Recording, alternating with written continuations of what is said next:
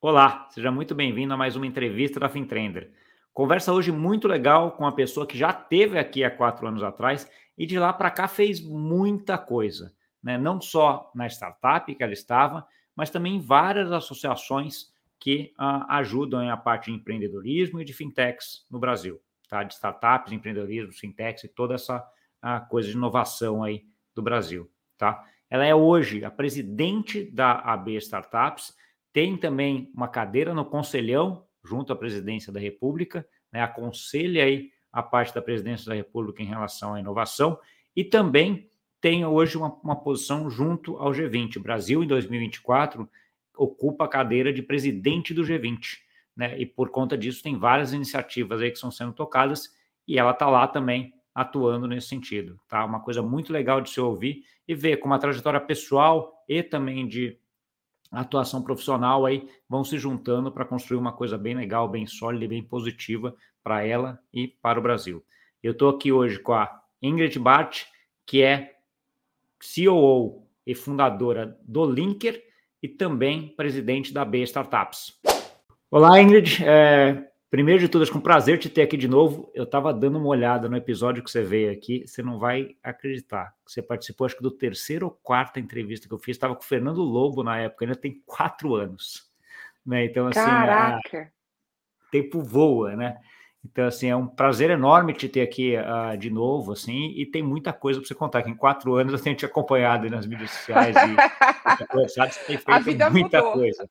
É, tem feito coisa, bastante coisa. Então, uh, eu queria talvez começar um pouquinho, que acho que você não fez da, da, da, última vez, Ingrid, se apresentar um pouquinho, assim, quem é a Ingrid, como é que você entrou nesse, nessa parte de uh, fintech, de inovação, nesses, nessas posições que você tem hoje junto à, à B Startups e outras que você foi no caminho?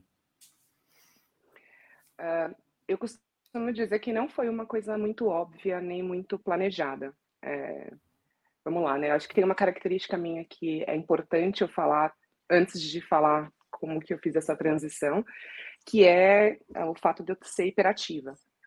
É, então, assim, eu gosto e preciso fazer muitas coisas ao mesmo tempo para eu ficar mais calma. Então, assim, é uma patologia em que os seres humanos normais, por exemplo, quando tem muita coisa para fazer, às vezes eles ficam ansiosos, se perdem, é, não, não se sentem muito bem e tal. Eu sou o oposto disso. Então, eu preciso fazer mais de uma coisa. Eu tenho uma coisa só para fazer, eu procrastino, eu não me sinto muito bem. Então, acho que essa é a primeira coisa para falar, por que eu acabei me envolvendo com esse mundo de inovação. Porque, de uma maneira ou de outra, é tudo muito rápido, as coisas são extremamente dinâmicas, a, a inovação ela vai acontecendo, você precisa acompanhar, você precisa ler, você é, tem que se adaptar muito rápido e de uma maneira assim inesperada isso se conectou muito com o meu jeito de ser. Uh, só que eu descobri isso só ali em 2016, quando eu finalizei um MBA que eu fiz, que foi onde eu aprendi, por exemplo, o que era startup, inovação, Vale do Silício, essa nova economia que estava chegando, como a tecnologia, por exemplo, ia é, invadir realmente todas as, é, as indústrias, e a indústria financeira ia ser uma delas. E eu, eu me apaixonei e falei, putz, é isso que eu quero para minha vida, mas até então eu não sabia direito o que, né? A primeira coisa que me passou pela cabeça foi trabalhar como executiva numa grande empresa de tecnologia, só que antes disso, poxa, uma, uma semana depois de sair do JP Morgan, que é onde eu trabalhava, é, eu fui fazer um mini sabático pela Ásia, fiquei quatro meses morando sozinha lá, e foi muito, muito bom esse momento. E meio que no meio do caminho ali, eu fui é, prospectada pelo Neon, que na época estava começando, era super pequenininho, e foi assim que tudo começou. E que eu me envolvi com o mundo de fintech, e aí fiquei muito apaixonada. E, e eu costumo dizer também que, diferente de quando eu estava no mercado financeiro, que eu precisava de uma maneira ou de outra ali que mutilar as minhas uh, qualidades, né? Essa minha multidisciplinaridade. No caso do mercado né, de startups, inovação, tecnologia, essas mesmas características eram valorizadas pelo fato de eu conseguir é, me adaptar, de eu conseguir absorver todas essas mudanças de maneira muito mais rápida. Então, basicamente, é, o que era um defeito virou meu superpoder. É, e, e acho que vem um superpoder no sentido de que quando você vai para startup ou para empreender, é quase uma necessidade você ter essa visão mais holística, né? De fazer tudo, não só visão, mas essa execução mais holística, de fazer tudo ao mesmo tempo, né? Porque senão não é aquela segmentação que você tem dentro de banco, que nem você falou, de que quem trabalha naquela área é aquela área que vai fazer aquilo ali, né? Outra coisa de outra área de outra pessoa, né? Então, assim, a, é uma diferença muito grande. E aí, você saiu do banco, né? Percebeu isso, vou empreender você come... Acho que você começou a Linker já lá, né? Ela não chama... Aliás, o nome não era esse, acho que a última vez que a gente falou. É, na verdade, eu fiquei um ano e pouco, um ano e três meses no Neon. Uh, aí saí do Neon porque aceitei uma proposta da Foxbit para ser diretora de blockchain, de negócios lá. E foi quando eu estava na Foxbit que, de fato, é, eu conheci o meu sócio, que não morava no Brasil, ele morava inicialmente nos Estados Unidos, mas estava voltando para o Brasil já com essa cabeça de empreender. E a gente foi apresentado por um amigo comum, que é o Reinaldo, do, do Mercado Bitcoin, é, porque o meu sócio estava querendo conhecer um pouco desse mercado de, de uh, serviços financeiros digitais para PJ, e na época eu era quase sozinha falando sobre isso, né? Não tinha ainda na, nenhum dos players que a gente conhece hoje. Uh, e aí eu brinco que eu fui tão empolgada a contar para ele que, poxa, tinha mercado, ninguém estava olhando isso da maneira que deveria, uh, que, poxa, ele ia ter um pouco mais de dificuldade em, um determinado pedaço, mas no outro ia dar certo, porque eu já tinha tido toda essa experiência no Neon, né? Uh, e aí uns dois meses depois ele me chamou para um café eu lembro até hoje, assim, é, que não tinha nem guardanapo na mesa. E ele falou: Olha, vou fazer, vamos? E aí eu falei: Vamos, instantaneamente. No dia seguinte eu já não estava mais na Foxbeat. Uh, e, e, eu lembro que eu olhei para a cara dele, ele olhou para minha cara, tipo, tá, mas o que, que, a gente faz agora? E não tinha nem papel para a gente anotar alguma coisa na mesa do café, né? E foi assim que começou em 2018, setembro de 2018. O CNPJ saiu em janeiro de 2019. Uh, ah, começou como Think Bank. Exatamente. E aí depois a gente mudou para Linker uhum. por questões ali de marca tal, e até porque é, Think ficava mais difícil das pessoas meio que, sei lá, falarem e tal. Então foi isso que aconteceu com o nome. Entendi. É difícil essa parte de nome, viu? Não, é, é, é até eu, eu, tive o meu ponto aqui com a Fintrender, né? Porque assim, que é um nome que ainda enrola a língua, não é um nome tão fácil, etc. Mas foi o que eu achei e ficou, acabou ficando. É dificílimo, né? Porque assim, você, você apega, tem, nome né? tem, tem, tem, seu nome que tem a ver com a tua marca, que passe o que você quer e que não exista, né? Ainda, que é outra dificuldade, né? Porque a grande maioria já está tomado e todo mundo tem, né? É, aí você tem que inventar a palavra. É, exato. Aí você vai inventando palavrinha, colocando um L a mais, um J a mais, um H a mais, né? Que eles fazem as palavras com duas vezes. Mas ok. E aí, Linker, como é que, como é que foi a trajetória da Linker nesses, sei lá, três, quatro anos aí, desde que a gente começou, falou lá atrás? Né? Como é que ela estava lá atrás? Como é que ela está hoje? O que, que vocês mudaram nessa trajetória de teste? Fala um pouquinho dela para gente, Ingrid. Claro. São mais ou menos cinco anos, né, de, de história do Linker. Linker, como eu falei, começou ali no finalzinho de 2018. Uh, 2019 foi um ano de construção, então a gente construiu time, é, construiu tecnologia, construiu estratégia, construiu marca. Então foi um ano de muito trabalho. Eu acho que, assim, todos os anos quando você empreende são anos de muito trabalho, mas eu acho que o primeiro ano de uma startup, de uma empresa, assim, ele, ele é muito, é, é muito emblemático nesse sentido, né? Porque, poxa, as primeiras pessoas que chegam são aquelas pessoas que não encontram nada. Elas vão acreditar em você, vão acreditar no seu sonho também, porque você também não tem dinheiro para remunerar essas pessoas assim absurdamente. Uh, então, de fato, assim, é um ano é um ano desafiador, mas ao mesmo tempo bastante é, como posso dizer, ele, ele te preenche, assim, porque é a materialização de um sonho, literalmente, né? Então, enfim, você vai lá construindo as coisas. Só que aí, o que, que aconteceu no segundo ano do Linker? Né? Uma pandemia, não recomendo empreender na pandemia, porque, olha, assim, foi, foi um ano extremamente desafiador, assim, extremamente. E extremamente, não só com relação ao Linker internamente, mas com relação à nossa saúde mental, à nossa vida, enfim, como eu comecei, a, comecei falando, né? Eu sou uma pessoa hiperativa. Imagina uma pessoa hiperativa ficar presa dentro de casa sem conseguir fazer nada, sem conseguir ver pessoas. Enfim, já foi bastante difícil. Você gerir times de maneira virtual é um desafio e foi de um dia para o outro. Você não teve uma fase de adaptação. É, eu, eu, brinco com meu marido que se não fosse ele, eu tinha morrido de fome, porque eu acordava, começava ali 8 horas da manhã e ia até meia-noite, uma hora da manhã, assim, na fissura, sabe? Tipo, sentada e só levantando para ir no banheiro e beber água de vez em quando ainda. E, e, aí eu lembro que ele vinha com um pratinho e colocava do meu lado, assim, para eu lembrar de comer, porque senão eu não comia. Então, foi um ano extremamente desafiador.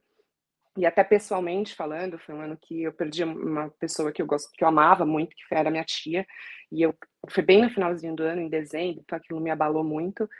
E aí em 2021, é, eu fiquei grávida, comecinho ali de 21, por questões hormonais que aconteceram por causa dessa perda é, da minha tia, e, e aí, assim, eu não surtei, sei lá por quê, porque na verdade, assim, eu estava escalando empresa ainda, né? A gente tinha acabado de pegar nossa primeira captação, é, e aí o pessoal até, até, hoje brinca que o bebê vem com pão na mão, né?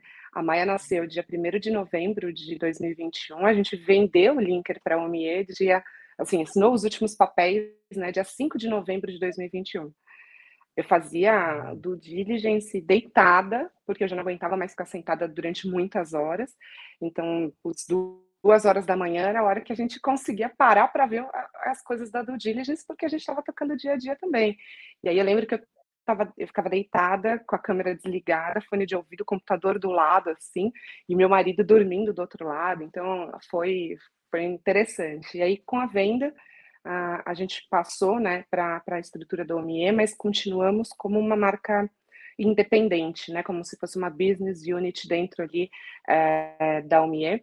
E esses dois anos, né, desde a venda até hoje, foram anos muito, muito interessantes, assim, porque, na verdade, a gente tem uma sinergia muito grande com a OMIE, é, até com relação à cultura, tipo de cliente, a mesma filosofia de ajudar o empreendedor brasileiro a ter sucesso, a se organizar, a passar um pouco dessa questão de gestão, de educação financeira, focada ali no empreendedor, que sempre foram assim, a, a, sempre foram as frases e, e, e, o alinhamento que a gente tinha muito dentro do Linker, né? Como é que a gente dá mais dignidade financeira para esse pequeno empreendedor brasileiro? Então são, né? Estão sendo anos super interessantes porque de uma maneira ou de outra, assim, a gente consegue até potencializar muito das coisas que a gente gostaria de fazer, mas se a gente estivesse sozinho, a gente não ia conseguir. Então, esse é o momento hoje que a gente está dentro do Linker e ali com essa parceria super, super legal com a OMIE. Tá. Quando você fala de venda, não é venda total nesse sentido, né? Vocês continuam sendo os executivos, vocês continuam tocando lá da mesma forma, ou, ou, e tem alguma phase out nesse sentido ou não? A ideia é que vocês continuem? A ideia é continuar, a gente tinha ali uh, pela negociação, um período de earnout e tal, é, mas a ideia, a gente continua como executivo, estamos trabalhando, esse é meu trabalho no dia a dia. Uh, mas a gente vendeu 100% do Linker. Entendi. Hoje você é executiva da Linker, então você não tem participação mais na, nela, então. Eu tenho na UMIE. Ah, é, você, obviamente, você subiu para cima. Tá bom, tá bom. A Linker é, ficou parte da Unidade, virou como se fosse um business unit dentro da, de cima e você tem participação na de cima, não só a Linker, mas todas as outras. Exatamente. Entendi. Exatamente. Entendido. E foi tá legal, assim, foi um processo muito interessante. E foi meio rápido, né? Desculpa te cortar, mas assim, uh, desde que a gente fundou o Linker até a venda, foram só três anos. E eu tenho muita, muito cuidado eu gosto de falar isso com bastante delicadeza, porque isso não é a prática do dia a dia, assim, não é o que acontece normalmente no mercado. Normalmente o que acontece no mercado por uma venda são ali seis, sete anos, uma média. Então, não peguem isso como exemplo, foi um, um outlier mesmo, mas foi muito rápido, assim.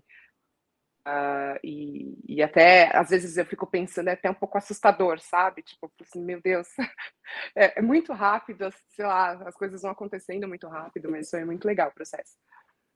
É. eu achei muito legal você contando a, a, forma como você conta é muito interessante. Você vai contando a tua trajetória pessoal interligada à, à trajetória da empresa, né? Aquela coisa por lá, né? perdi minha tia em 2020, teve pandemia, tive filho, né? e a empresa cresceu e vendi a empresa, fica, vai coisa. O que quando você está falando de empreendedorismo é, é meio assim, né? Você, não tem como separar ah, um do outro, né? Então, assim, você acaba tendo que, que juntar um com o outro, porque a empresa é você, você também é empresa, e você é você, né? Então, é aquela coisa que você precisa ah, ir ajustando ali o tempo inteiro para ou não fazer um burnout ou também não ficar acomodado a fazer nada. Né? Tem, tem que ter um equilíbrio aí muito grande, né, Igreja? É, mas eu acho que eu vou falar uma coisa meio polêmica, né? Eu não acredito muito em equilíbrio, sabe, Gustavo? Porque assim, você é, não tem controle. Essa questão do controle é uma ilusão. Você pode, obviamente, assim, é, dedicar energia a determinados setores da sua vida que estejam demandando essa energia naquele momento, mas outros setores é, inevitavelmente vão ficar ali com menos atenção sua, né? O net disso é que é o equilíbrio na minha cabeça. Então, você faz a conta lá no final, né? de tudo que foi acontecendo. Tem que dar alguma coisa positiva da forma como você, você tem que estar bem, né? tem que estar feliz, tem que estar é. confortável com as escolhas que você fez no momento que você fez, entendeu? Mas esse negócio, eu acho que até é uma ilusão de você é, acreditar no equilíbrio porque isso acaba frustrando mais as é. pessoas que não conseguem encontrar nesse, esse equilíbrio é, que não existe, e elas acham que às vezes o problema é delas, elas que não dão conta, elas é que têm, o, têm algum problema, porque todo mundo consegue, menos elas. Não, isso é só uma ilusão, não tem equilíbrio, a gente é desequilibrado mesmo, mas tem que estar feliz no final. Não, bom ponto, bom ponto. Eu, eu, concordo com você. Acho que equilíbrio é uma coisa que você, você pode até tentar buscar de alguma forma, assim, é difícil, você não consegue, no final das contas, porque tem coisas que não estão sobre a tua tutela, né, que você não consegue ver. É um pouco isso mesmo. Ah, acho, é, concordo plenamente. Ingrid, além do papel no Linker, você tem alguns, alguns outros papéis em associações e representando o Brasil fora do Brasil, em várias coisas aí de, de associações de grupos na parte de inovação. Conta um pouquinho para a gente disso aí. Boa. Bom, tudo começou, de fato, quando eu comecei a trabalhar no Neon, né, é, ali quando estava no comecinho dessa transição de carreira, e eu tinha muito medo, muito medo de estar fazendo alguma coisa errada, não sabia se eu estava trabalhando para um agiota fantasiado de startup, enfim, e por causa desse medo, eu comecei a querer entender um pouco mais de como aquilo se mantinha em pé no, no ambiente regulatório se de fato tinha algum tipo de regulação que deixava aquilo acontecer. E aí, é, muito do Bruno Balducci também, que era o advogado que cuidava de Neon, e eu infernizava a vida dele perguntando várias coisas, é, e ele também me dava várias dicas, e uma das dicas que ele me deu foi, pô, Uh, por que, você não procura associações representativas, né? A Bfintech estava bem no comecinho, estou falando de começo de 2017, a Bfintech foi fundada ali final de 2016. É, e aí, meio que uh, foi quando eu comecei a me envolver com a associação para aprender e para ficar mais tranquila de dormir à noite, colocar minha, minha cabeça no travesseiro de que eu não estava fazendo nada de errado. Isso foi em 2017, como eu falei, mas eu comecei muito de maneira mais informal. Então, por exemplo, uh, eu era líder de vertical, da vertical de blockchain, eu, uh, de uma maneira ou de outra, participava dos meetups, participava das reuniões, mas ainda de maneira mais informal, como associada só. Em 2018, viro diretora da Bfintechs e foi aí, de fato, que tudo começou é, com esses papéis representativos, né? E tudo que eu vou falar daqui para frente não é remunerado. São posições voluntárias, que eu não ganho dinheiro com isso. É, é importante falar, porque assim, meu trabalho é o Linker. Tudo que eu faço fora do Linker é por, por propósito mesmo, é porque tem, alguém tem que fazer, e eu acho que a gente tem que se envolver mesmo, uh, até politicamente falando, no sentido positivo, né? Você tem que defender seu setor, você tem que, que fazer aquele lobby positivo para que as coisas aconteçam, para que no final do dia destrave a inovação no país de uma maneira geral.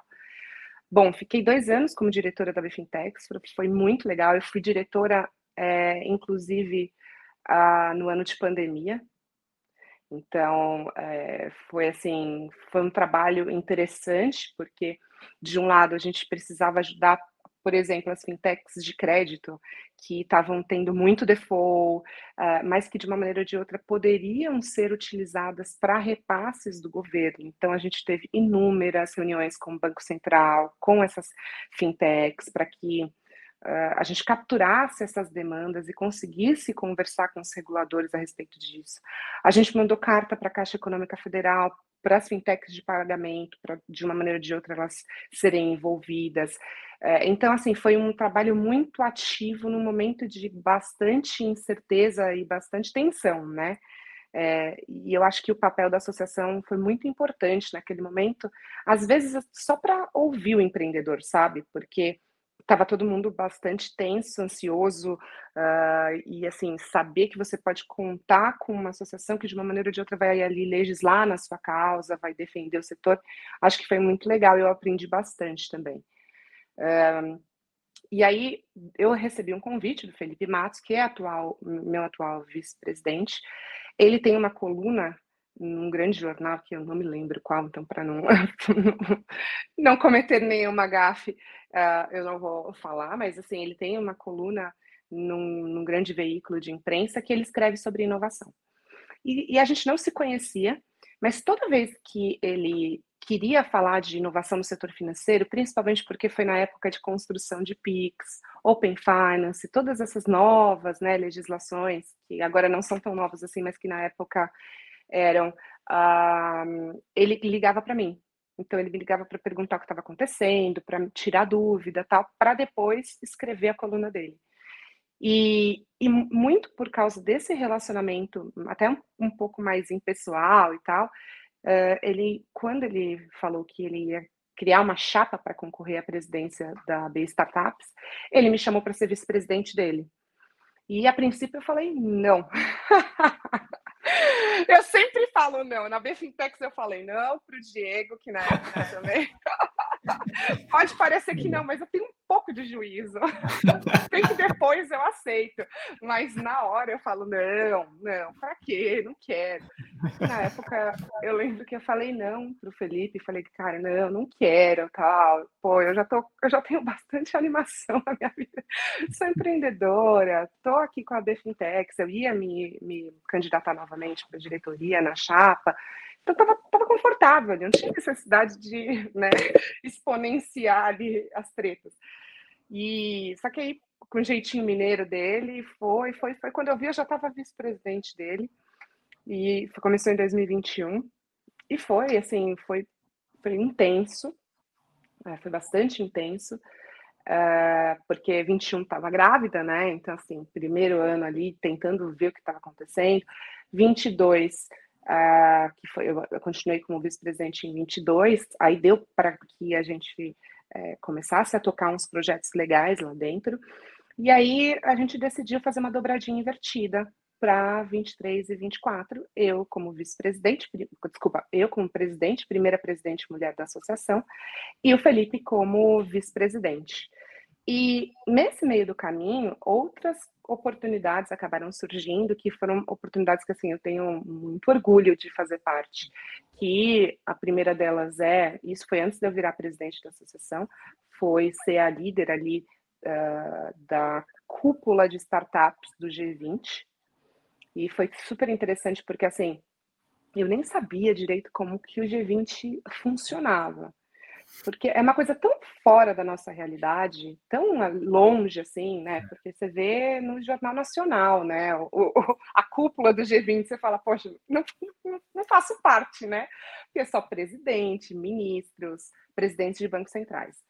Mas, na verdade, a cúpula, de fato, ela é diplomática e ela delega, né? Não sei se é essa palavra, mas ela meio que direciona os desafios que eles identificam para o que a gente chama de grupo de engajamento, que são essas cúpulas paralelas, que são pessoas da sociedade civil, especialistas nos temas que é, esses grupos de engajamento é, focam e que uh, são escolhidos pelo governo, são nomeados pelo governo. E em dois, o ano passado, a presidência estava com a Índia. E esse ano, a presidência, no alinhamento dos planetas, é do Brasil. Então, eu estou liderando essas reuniões que vão acontecer aqui no Brasil com essas delegações internacionais. O que está sendo incrível, tá? Está sendo uma experiência, assim, é, surreal, para não dizer é, para não dizer outra coisa, porque, na verdade, Aí, o governo... Pode falar. Conta, é, conta um pouco mais disso daí para a gente, Ingrid. Então, assim, é, é uma... É uma você tem a cúpula do G20 e tem esses grupos de, você chamou de grupo, engajamento. Não, de grupo, de trabalho, grupo de engajamento. Esse grupo de engajamento e tem um grupo de engajamento com o tema inovação que você está lá presidindo e organizando tudo isso daqui.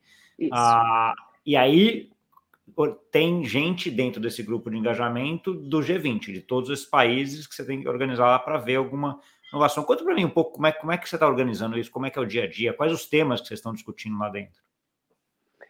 É, assim, a gente meio que separa alguns pilares mais importantes. Então, um deles é a parte de environment. Então, poxa, como é que a gente incentiva tecnologia, inovação, startups dentro desse ambiente? O environment, outro... quando, você, quando você diz environment, é a parte de ESG, é ESG Exato. de modo geral, né? Tá Exatamente. Bom. ESG, inclusive, por exemplo, diversidade. Sim.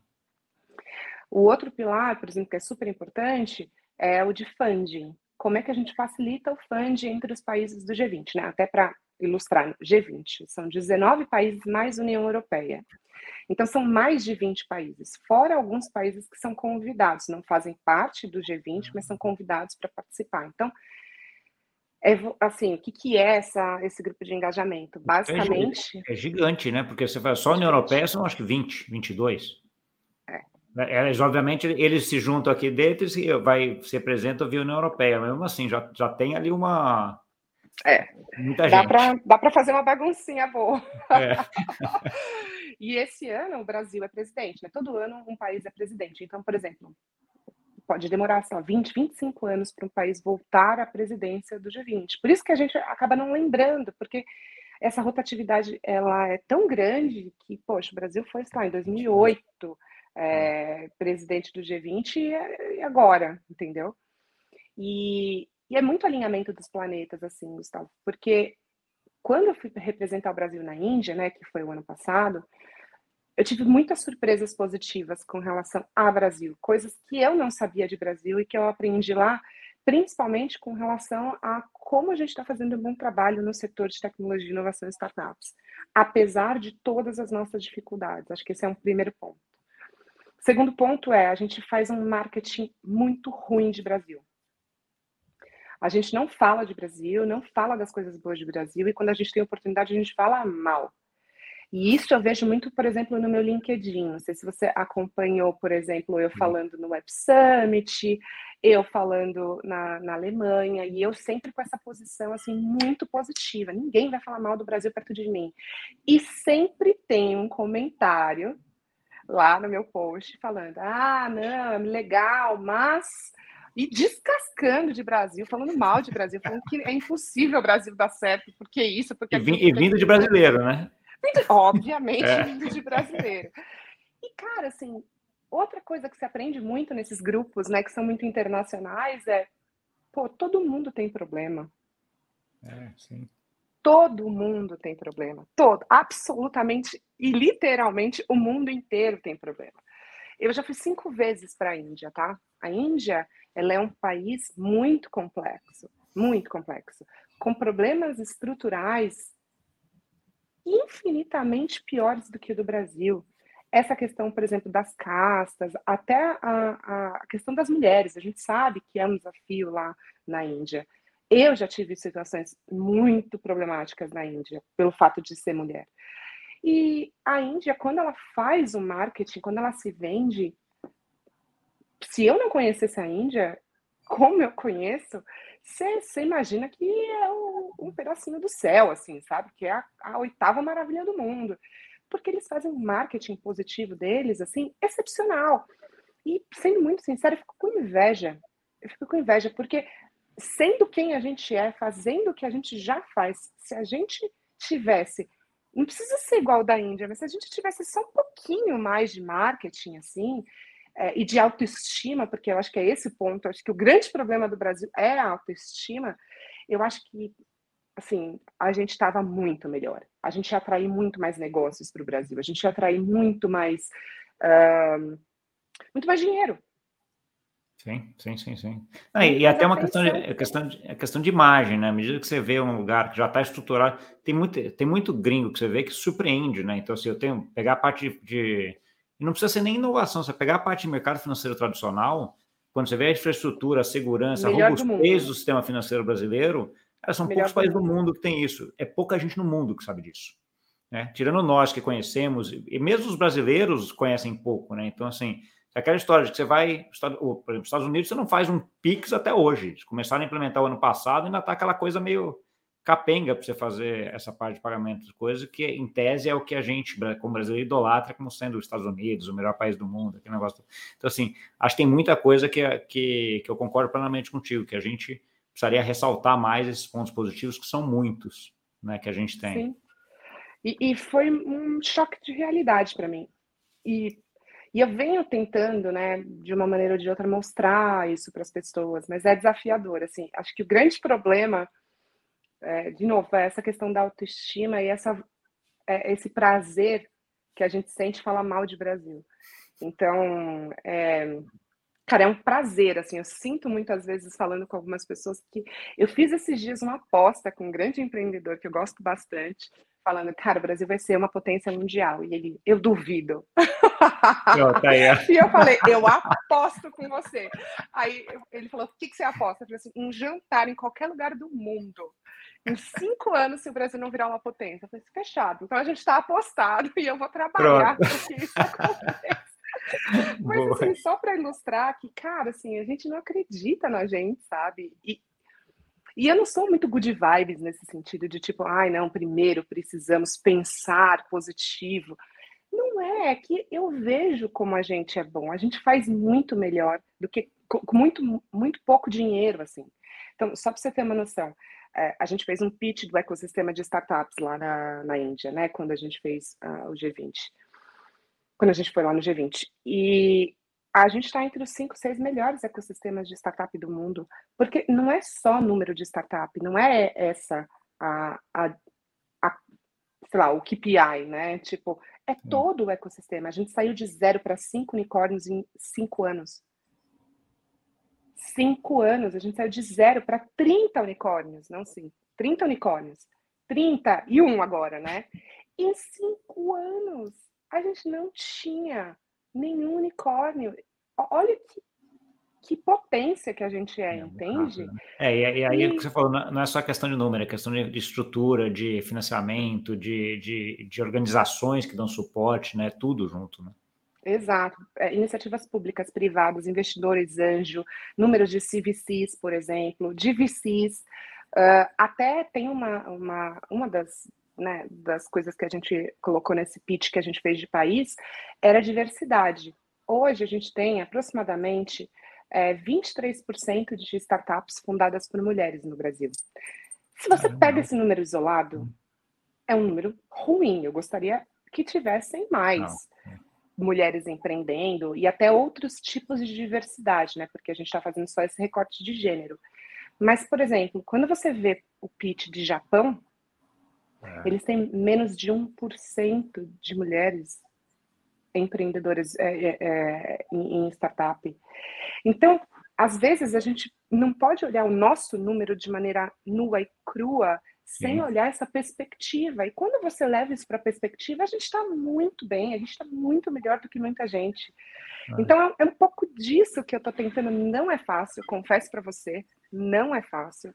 É, trazer esse, esse, essa positividade e, e, e esse olhar um pouco mais sobre perspectiva, esse olhar um pouco mais, caramba, tá, a gente tem problema, mas a gente está focando muito no problema. Olha as coisas que a gente consegue fazer mesmo com todos esses problemas. Tem esse desafio, mas esse é um desafio que eu estou curtindo fazer, então essa é uma das uhum. coisas também dessas minhas funções sem fins lucrativos. Boa. Ingrid, conta para o que, que a gente pode esperar aí da, da Ingrid, do G20, da, do Linker para 2024 agora, já que a gente está bem no comecinho do ano. O que, que você tem de projetos aí? O que, que, que, que você está é. vislumbrando para 24? Aí, tem mais uma coisa, né? Que foi o ano passado também que, que me contaram, que eu estou no Conselhão. Ah, esse eu nem, nem conselho. O que é conselhão? O Conselho de Desenvolvimento Econômico, Social e Sustentável da Presidência da República. Ah. Eu estou aconselhando o presidente. Caramba, não faltasse coisa, não vou mais ver. e aí, Caramba, guardando né, as, as, preferências pessoais, eu sempre falo disso, tem esse disclaimer, né? Cara, assim, é uma experiência que não, é eu, é, eu, não consigo nem. E, e, e, o legal é que já está envolvido com todos, todos, todos os escalões, vamos dizer assim, né? Então, sei é. lá, G20, que é global, presidente da República com, com o conselhão que você acabou de falar, a, a, a B Startups, que você fala com os empreendedores embaixo. Então, assim, você tem um, uma posição super privilegiada, até para dizer o que você falou agora, né? De que a gente faz muito bem essa parte de inovação, né? Você está vendo lá fora, está vendo aqui dentro, está vendo a parte pública, a parte privada, tudo, né? É, e também é, fazer essas articulações está sendo, tá sendo bem interessante, assim, para mim, porque, uh, querendo ou não, você tem que aprender a dinâmica de cada um de cada um desses das suas contrapartes. Então, a contraparte pública, ela se comporta de uma maneira. A contraparte privada, por exemplo, é, se comporta de outra maneira. A parte de empreendedor é outra maneira.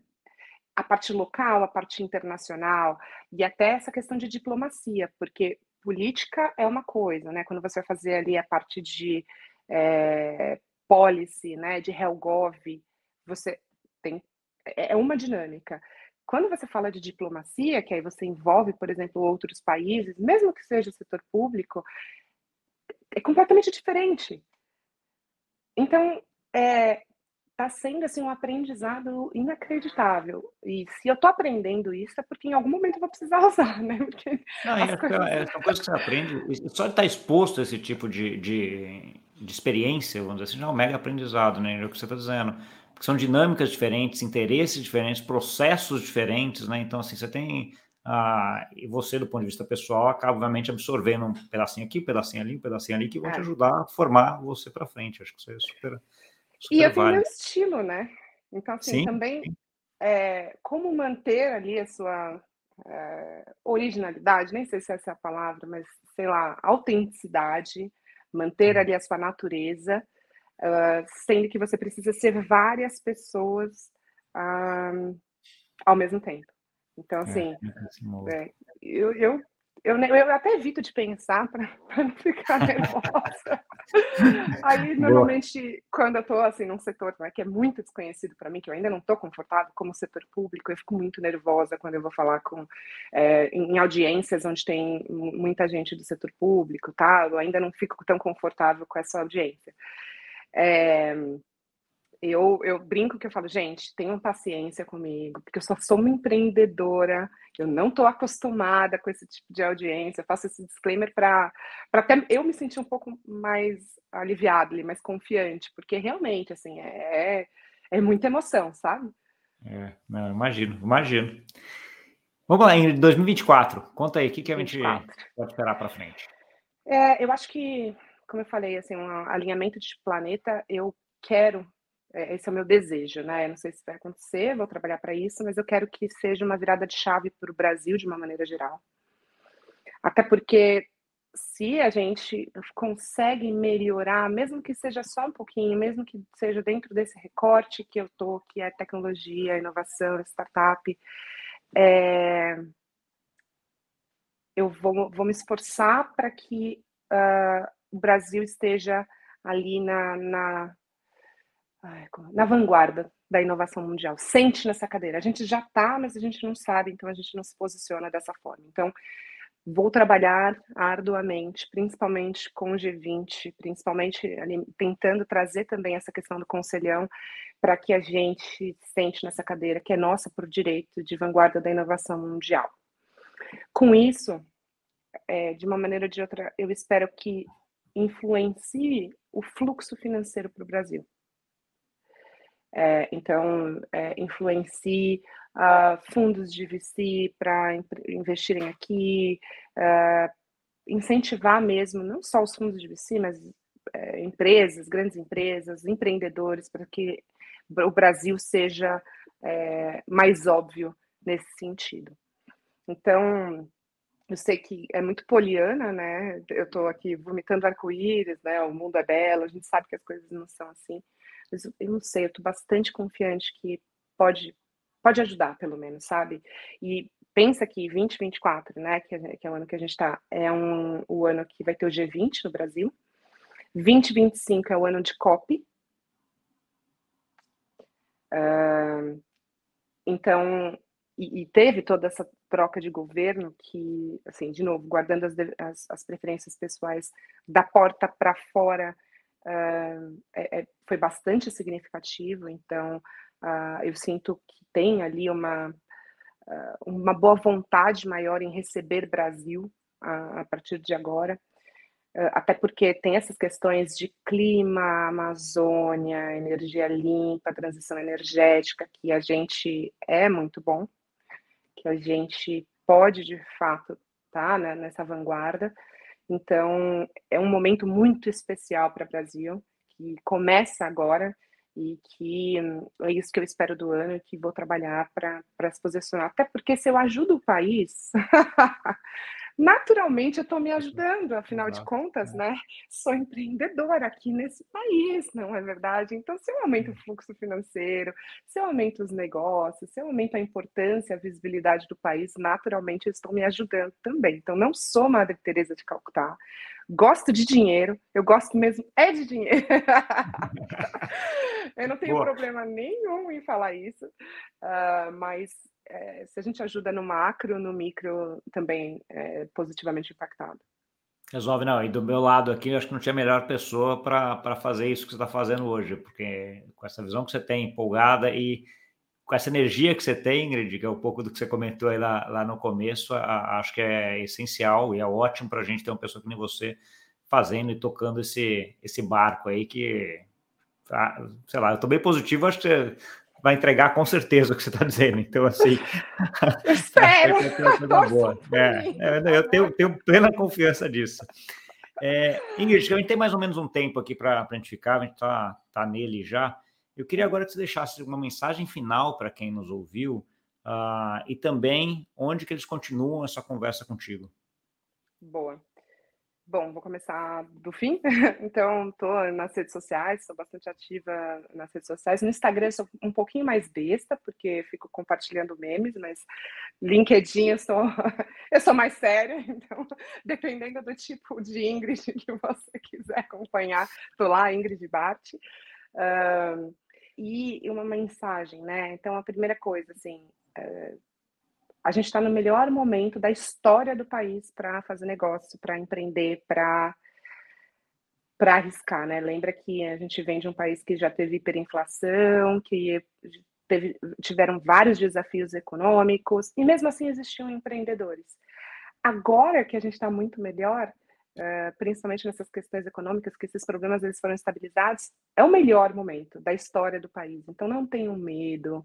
Acho que o medo é bom até determinado ponto, porque é, também ajuda a gente ali a se preservar, né, a ficar vivo, mas o excesso de medo, principalmente com relação a, empreendi a empreendimentos de uma maneira geral, a empreender, a, a arriscar, é prejudicial, então arrisquem, porque é o melhor momento da história do país. Um, e nada de falar mal do país, principalmente perto de mim, por favor. Não, não, não vou deixar. Vamos olhar as coisas positivas, as coisas negativas a gente está careca de saber. Então, é, vamos olhar para o país com, com carinho, porque eu acho que isso também é nosso papel, assim, é, é apontar o que tem para melhorar, com certeza, mas também evidenciar e fazer um bom papel como cidadão, colocando ali as coisas boas que a gente tem, que são muitas também. Então, acho que é essa a minha mensagem final. E contem comigo. Tá ótimo, Ingrid. Uh, obrigado. Eu, como, como brasileiro, como teu amigo e quem te acompanha o tempo inteiro, torço aqui imensamente para que tudo que você tenha falado agora dê certo. A confiança minha nisso daí é enorme. Eu acho que você tem plena capacidade, acho que vai entregar com certeza, mas um pouquinho de sorte é importante também. Torço para que você tenha muita sorte também para conseguir uh, tocar isso aí. Obrigado pelo papo de novo, acho que foi espetacular, como o primeiro, né? Então, assim, eu vou deixar até o link aqui para quem quiser ver há quatro anos atrás, quando a gente conversou, você e o Lobo também, para dar uma Tava olhada. mais magra, certeza. Mas, uh, eu acho que tá, provavelmente, talvez tivesse, mas assim, mas a, a, alegria, o humor, a, o jeito de falar, se mantém. Então, assim, isso aí é, é o que vale. Acho que você está sempre com uma atitude positiva e com humor e com muita informação, né? Então, assim, acho que é bem legal. Você entende bem e fala com propriedade do que você fala. Acho que isso é bem legal também. Tá bom? Boa. Obrigado. Obrigadão. Muito obrigado pela sua audiência. Não esqueça de deixar o like, se inscrever no canal e compartilhar com aquele amigo e amiga que gosta desse assunto. E até semana que vem. Tchau, tchau.